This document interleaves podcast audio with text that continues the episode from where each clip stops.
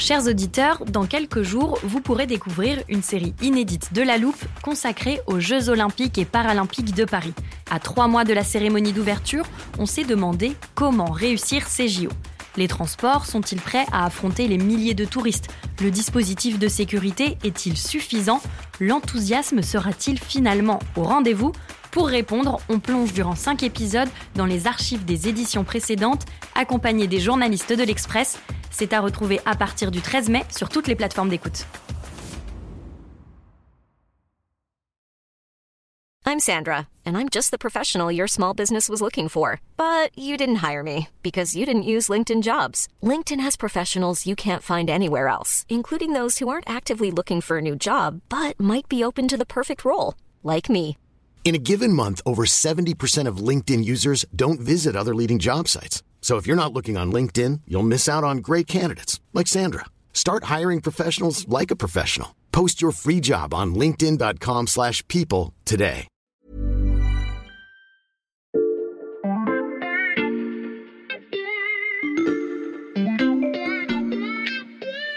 Salut, c'est Xavier Yvon. Nous sommes le lundi 22 mai 2023. Bienvenue dans La Loupe, le podcast quotidien de l'Express. Allez, venez, on va écouter l'info de plus près. Chers auditeurs, si vous nous écoutez régulièrement, vous vous demandez peut-être parfois comment on fabrique les épisodes de La Loupe, comment on imagine nos voyages en téléporteur, comment on trouve des extraits sonores, et surtout, comment on choisit nos sujets. Eh bien, exceptionnellement aujourd'hui, nous allons un peu lever le voile. Je vous propose de vous glisser dans la salle de réunion de La Loupe, comme on le fait parfois avec le service politique de l'Express. On a enregistré notre dernière discussion, et en voici un extrait. Bon, ok, on a fini le tour des épisodes euh, en cours de préparation. Je pense qu'on peut passer aux idées de sujets. Qui veut commencer? Bah, euh, moi j'ai eu une idée, Ok, Charlotte? Euh, mais je vais pas vraiment vous la dire tout de suite pour vous montrer que c'est une bonne idée. Mhm. On va faire un petit jeu, je vous donne des chiffres et vous me dites euh, à quoi ça vous fait penser. Ok, vas-y, ouais, d'accord. Si je vous dis 1,4 milliard. Ouais, c'est facile. Ouais, bah, c'est simple, on a pas mal entendu parler ces derniers temps. C'est le nombre d'habitants en Inde et l'Inde va devenir le pays le plus peuplé du monde en 2023. Ouais, devant la Chine. Bon, c'est vrai, c'était facile. Et si je dis 40% et moins 25, ça vous fait penser à quoi? Oula, euh, pff, aucune idée, j'avoue. Je tenterais bien euh, un rapport avec le climat. Bonne idée, mais non. Euh, 40%, c'est la part de jeunes de moins de 25 ans en Inde. Ah ouais C'est énorme. Et dites-vous qu'à l'échelle mondiale, ça veut dire qu'un jeune sur 5, bah, il est indien. C'est dingue. Et j'aime bien ce jeu. T'as d'autres chiffres? Euh, ouais, alors euh, 20% en 2047. Ah, attendez, je vais tenter un truc. Euh, la part du secteur agricole en que c'est Inde. pas ça. Non, euh, encore raté. En fait, on estime que 20% de la population active mondiale en 2047 sera indienne. D'autres chiffres, vous en voulez d'autres? Bah oui, écoute, vas-y, mais je pense qu'on est tous convaincus pour faire cet épisode. 6%, c'est la croissance que le FMI prévoit pour l'Inde cette année. Bon, et un dernier pour la route, l'Inde pourrait devenir la troisième économie mondiale d'ici 2027 devant le Japon et l'Allemagne. Mais euh, je vous rassure, hein, c'est pas un épisode pour raconter que des chiffres. Ouf. Derrière tout ça, eh ben, l'Inde a plein de défis. Ah, c'est super intéressant. Ouais. Ouais, je pense qu'on a bien compris l'intérêt du sujet. C'est sûr qu'on en fait un épisode, tout le monde est d'accord? Mm. Allez. Allez, sujet suivant. Vous le voyez, avec cette discussion et surtout avec toutes ces données, on comprend que l'Inde est de plus en plus incontournable et qu'il était donc indispensable d'y consacrer un podcast. Dans cet épisode, les chiffres que vous avez entendus vont prendre tout leur sens. Vous allez découvrir que le pays multiplie les alliances à l'international sous la houlette d'un Premier ministre de plus en plus autoritaire qui tente, difficilement, de faire de l'Inde la nouvelle usine du monde.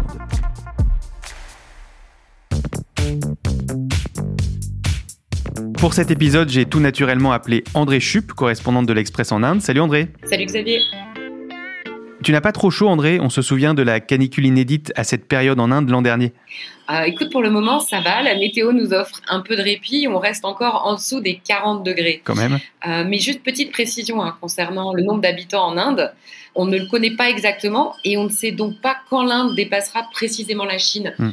Le pays n'a pas effectué de recensement depuis 2011, donc tous les chiffres dont il est question euh, sont des projections. Mais ce qu'on peut dire de manière assez certaine, c'est que d'ici la fin de l'année 2023, l'Inde aura dépassé la Chine, si ce n'est pas déjà le cas aujourd'hui. C'est bien noté, merci André.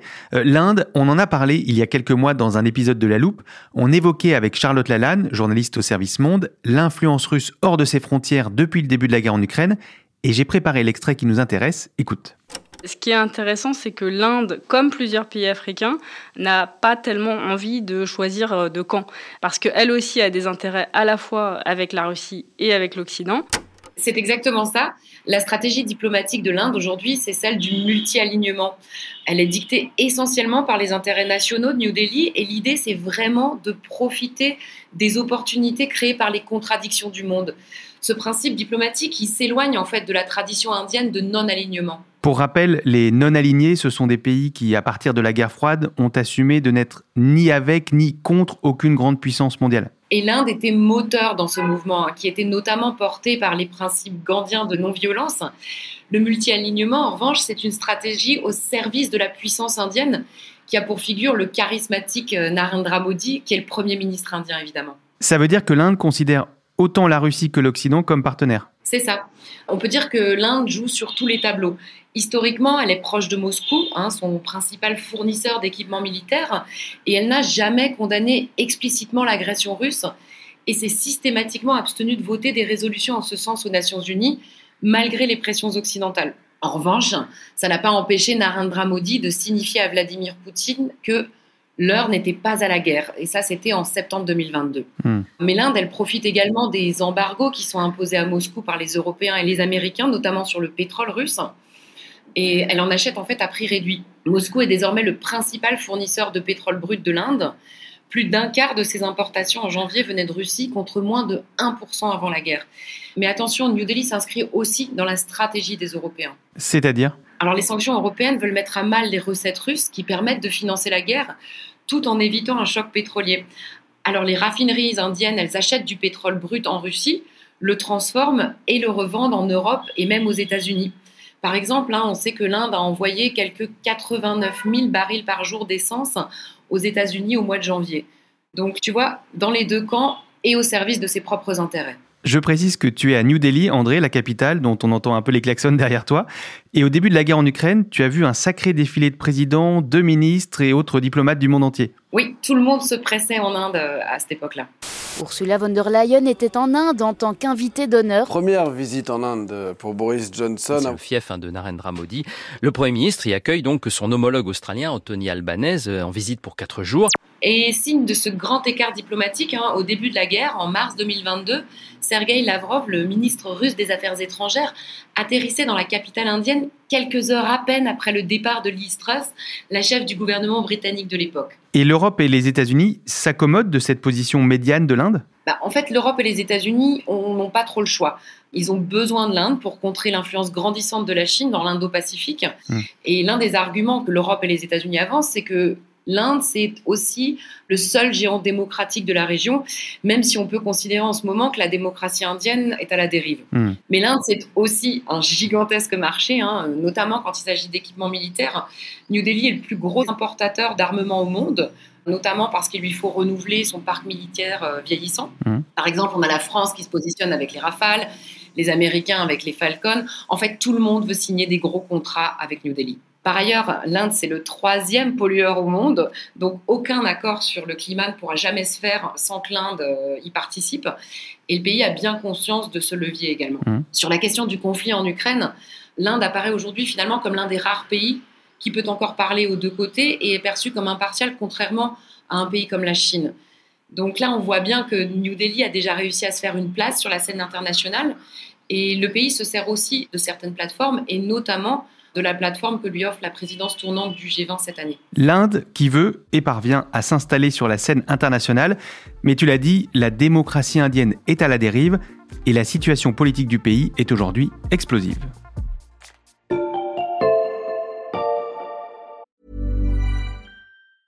Hiring for your small business? If you're not looking for professionals on LinkedIn, you're looking in the wrong place. That's like looking for your car keys in a fish tank. LinkedIn helps you hire professionals you can't find anywhere else, even those who aren't actively searching for a new job but might be open to the perfect role. In a given month, over 70% of LinkedIn users don't even visit other leading job sites. So start looking in the right place. With LinkedIn, you can hire professionals like a professional. Post your free job on linkedin.com/people slash people today.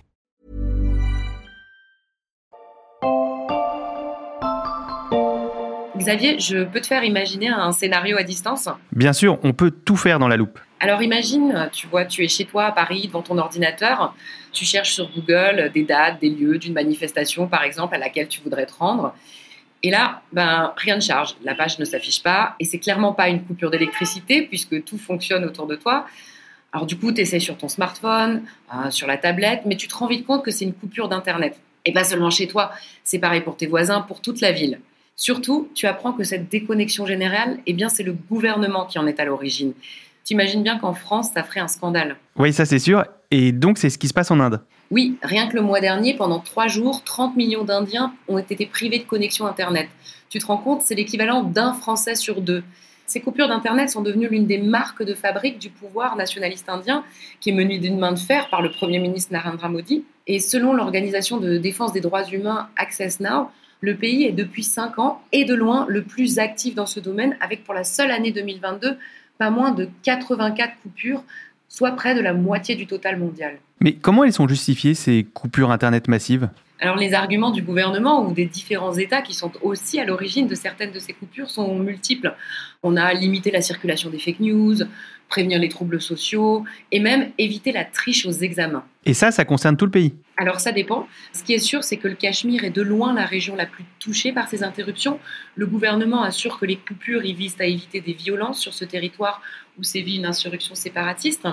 Mais les coupures d'Internet ont bien évidemment lieu dans d'autres États on remarque que ces coupures, elles ont lieu lors de manifestations ou de mouvements sociaux, comme par exemple en 2019, lors des manifestations contre la loi sur la citoyenneté, ou encore en 2021 lors du mouvement paysan. Les coupures d'Internet, c'est un élément parmi tant d'autres qui inquiète quant à l'état des libertés individuelles en Inde, pays qu'on décrit souvent comme la plus grande démocratie du monde. La plus grande démocratie du monde André, tu peux nous rappeler rapidement quel est le régime politique en Inde? Oui, bien sûr. L'Inde, en fait, c'est une démocratie parlementaire tous les cinq ans, les députés y sont élus au suffrage universel direct et il s'agit de la plus grande élection du monde. Le vote dure des semaines dans cet immense pays. Selon la Constitution, hein, l'Inde est aussi un pays laïque, mais le projet aujourd'hui des nationalistes hindous du parti de Narendra Modi est d'en faire une nation hindoue un peu à l'image du Pakistan qui est un pays pour les musulmans. Merci pour ce rappel. Tu nous as parlé des coupures Internet. Est-ce qu'il y a d'autres domaines où l'on voit une forme de censure de la part du gouvernement? Alors aujourd'hui, les dérives, elles sont multiples et elles ne se limitent malheureusement pas aux coupures Internet. Parmi les exemples les plus récents, on peut notamment euh, citer la condamnation à deux ans de prison de Raoul Gandhi, qui est une figure de l'opposition. Hmm. Et il a été condamné pour avoir tenu des propos considérés comme diffamatoires à l'égard du Premier ministre lors d'une campagne électorale en 2019. Comme le prévoit la loi, il a été exclu du Parlement et ne peut plus se présenter à aucune élection pendant six ans. Autre exemple, hein, au mois de janvier, le gouvernement a interdit un documentaire réalisé par la BBC hmm. qui accusait le Premier ministre d'avoir ordonné à la police de ne pas intervenir lors des pogroms anti-musulmans de 2002 dans le Gujarat alors qu'il dirigeait à l'époque cet État qui se trouve à l'ouest de l'Inde. Par ailleurs, hein, depuis l'arrivée au pouvoir des nationalistes hindous en 2014, les violences contre les minorités religieuses et particulièrement contre les 14% de musulmans, quelques 200 millions de personnes ont connu une recrudescence. Hmm. On a vu par exemple des milices autoproclamées de protection de la vache, animal sacré dans l'hindouisme, lyncher au cours des neuf dernières années des dizaines de musulmans, les accusant de consommer du bœuf. On a aussi euh, assisté à des appels au génocide qui ont été parfois proférés par des membres du parti au pouvoir sans jamais être condamnés.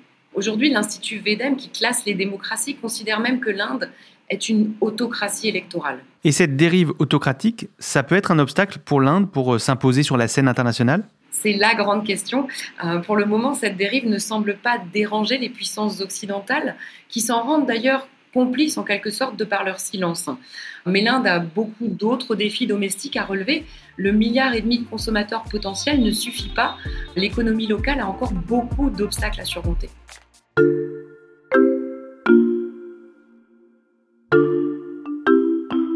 Dans les chiffres qu'on a donnés au début de l'épisode, il y avait une estimation de la croissance de près de 6% cette année.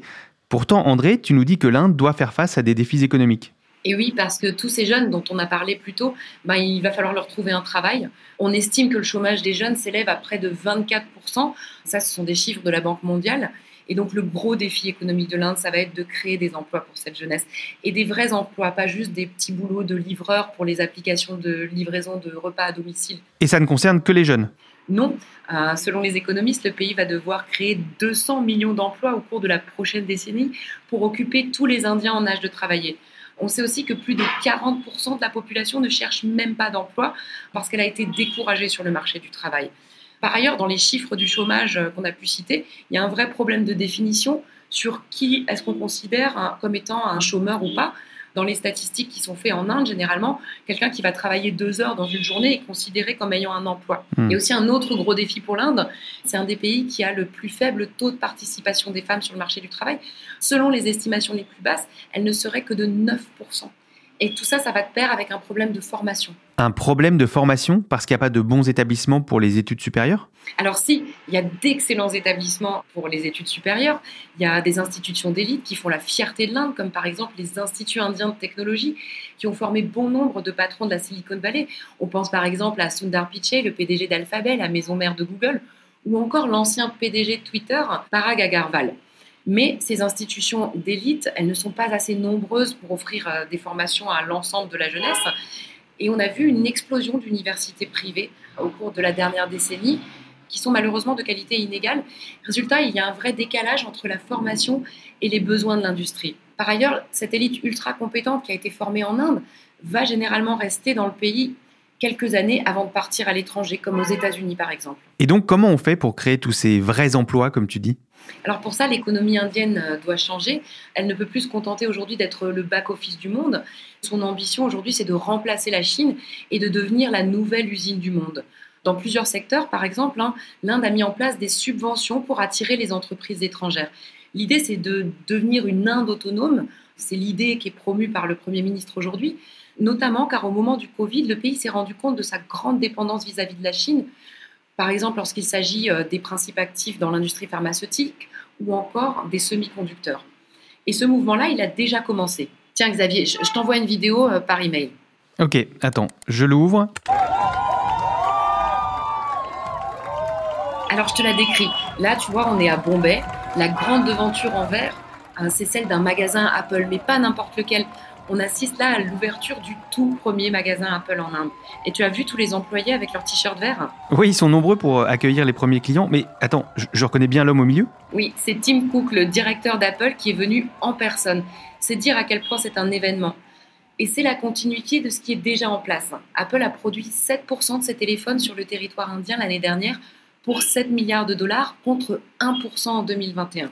La marque américaine est devenue l'un des plus grands exportateurs de téléphones en Inde via ses sous-traitants qui ont installé des usines dans le pays. Pour la première fois d'ailleurs, son tout dernier modèle, l'iPhone 14, a commencé à être fabriqué en Inde à peine quelques semaines après sa sortie. Jusqu'à présent, Apple avait pour habitude d'attendre que la production sur les chaînes chinoises soit parfaitement huilée avant de commencer à fabriquer également dans d'autres pays. Hmm. Autre exemple, hein, le géant du smartphone Samsung continue aussi de s'y développer. En 2018, il a même ouvert l'une des plus grandes usines de fabrication de téléphones au monde, à Noida, dans l'état d'Uttar Pradesh, non loin de New Delhi. Ça veut dire que devenir la nouvelle usine du monde, c'est un objectif réaliste pour l'Inde C'est vrai que l'atout de l'Inde, c'est sa population, jeune quand ses concurrents chinois, japonais ou sud-coréens vieillissent rapidement. Je sens qu'il y a un mais. Ben oui, car ça marche bien sur les téléphones mobiles et dans le secteur de l'électronique mais les résultats dans d'autres secteurs sont assez inégaux. Et pourquoi? Alors, ici en Inde, les infrastructures restent médiocres et les entreprises étrangères réfléchissent à deux fois avant d'y installer des usines sur place. Les ports, les lignes ferroviaires, le réseau électrique, ce sont des maillons essentiels qui souffrent de la comparaison avec les infrastructures ultra performantes de la Chine. Aussi, les entreprises étrangères qui s'installent ici doivent faire face à une administration labyrinthique. Donc le défi économique risque d'être plus compliqué qu'il n'y paraît. Oui, et à ça, tu ajoutes l'enjeu climatique. La demande en énergie, elle augmente à mesure que la population augmente et que la classe moyenne indienne augmente. Et la vulnérabilité de l'Inde au changement climatique est énorme. On voit des cyclones, des inondations, les moussons sont devenus irrégulières et ça, ça détruit les récoltes. On estime, imagine-toi bien qu'il y a une catastrophe climatique par jour en Inde. Une catastrophe climatique par jour. On note tous ces enjeux auxquels doit faire face le nouveau pays le plus peuplé du monde. Merci beaucoup André. À bientôt. André Chup, correspondante de l'Express à New Delhi. Tous ces articles sur l'Inde sont à retrouver sur l'express.fr. Pour les lire, il vous suffit de vous abonner. Le premier mois ne coûte qu'un euro. Et pour ne rater aucun des épisodes en compagnie de nos journalistes à travers le monde, pensez à nous suivre sur n'importe quelle plateforme d'écoute. Il vous suffit de taper La Loupe sur Spotify, Deezer ou Apple Podcast par exemple. Et je vous rappelle l'adresse pour nous écrire, la loupe at l'express.fr. Cet épisode a été écrit par Charlotte Barris, monté par Ambre Rosala et réalisé par Jules Cro. Retrouvez-nous demain pour passer un nouveau sujet à la loupe.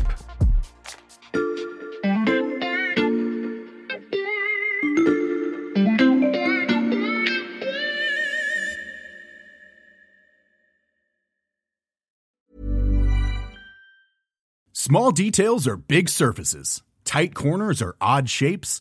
Flat, rounded, textured, or tall. Whatever your next project, there's a spray paint pattern that's just right. Because Rust new Custom Spray 5 in 1 gives you control with five different spray patterns. So you can tackle nooks, crannies, edges, and curves without worrying about drips, runs, uneven coverage, or anything else. Custom Spray 5 in 1. Only from Rust Planning for your next trip? Elevate your travel style with Quince. Quince has all the jet setting essentials you'll want for your next getaway, like European linen, premium luggage options, buttery soft Italian leather bags, and so much more. And is all priced at 50 to 80% less than similar brands. Plus, Quince only works with factories that use safe and ethical manufacturing practices. Pack your bags with high-quality essentials you'll be wearing for vacations to come with Quince. Go to quince.com slash pack for free shipping and 365-day returns.